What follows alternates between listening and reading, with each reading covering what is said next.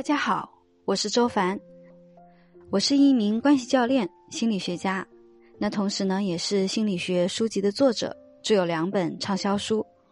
我从事心理咨询、授课和写作的工作啊，已经有十一年了，帮助百万女性实现自我成长，重塑内在力量，建立健康幸福的关系。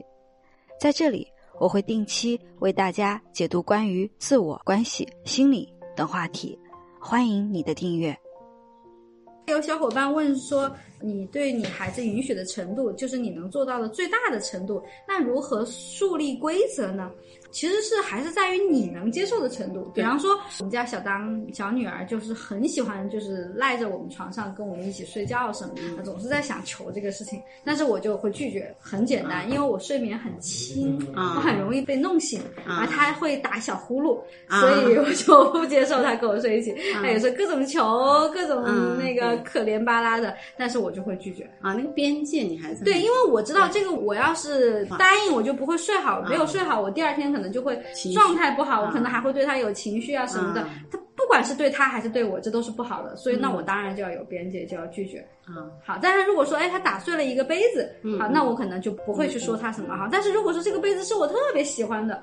好，那我也会告诉他说，哇，这个杯子是妈妈最喜欢的一个杯子，我现在有点难过，你让我自己待一会儿啊，就是真实的去表达你能接受的程度，你的伤心难过和你的那个边界就好了啊。我以前也讲过，比方说我很疲惫的时候，他要我讲故事，但是我我太累了，我想睡觉，那我当然也会拒绝他。哎，但是我今天。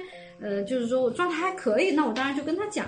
啊，或者是我发现他特别的想要我陪他，然后我已经一个星期没有回家了，然后他可怜巴巴的样子，然后而且很坚定的要一定要给他讲，那我也会重新考虑，可能我之前拒绝了他，但是他啊特别特别，那我说那行行行，那讲一个吧，啊也会，所以其实没有一个恒定不变的标准线在哪里。我看到有学员问说。居家到底让不让孩子玩手机？玩多久可以？时间一长，他就有情绪出来。玩手机这件事情上。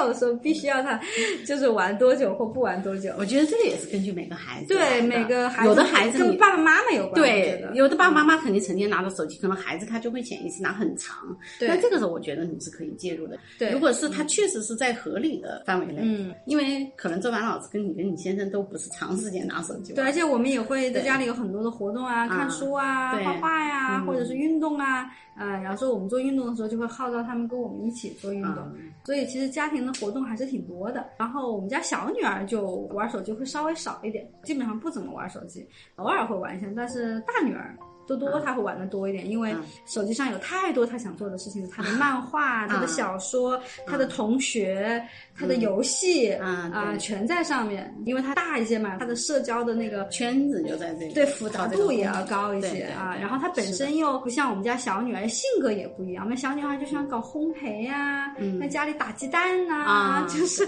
那还是有别的很多的活动，他其实就可以不玩。对对对，其实我们是观察到很多人，他就是可能没有别的活动，比较单一。对对对对，嗯，所以我觉得其实如果你的孩子他本身有很多各种各样的爱好，那其实这个时候手机只是他很多爱好中的一项，其实就问题不大。但是如果说，哎，这个孩子没有任何的爱好，只有手机，那他当然就除了学习就是娱乐就是手机。那不妨家长也要问一下，你的娱乐有些什么？你的生活的丰富度如何？啊，你发现你除了赚钱就是睡觉，就是玩手机，那基本上孩子也会跟你很像哈。我是周凡，谢谢你的收听，也欢迎你把我的电台分享给身边更多的朋友，同时也期待你在评论区给我留言，我会不定期的挑选问题来解答，谢谢大家。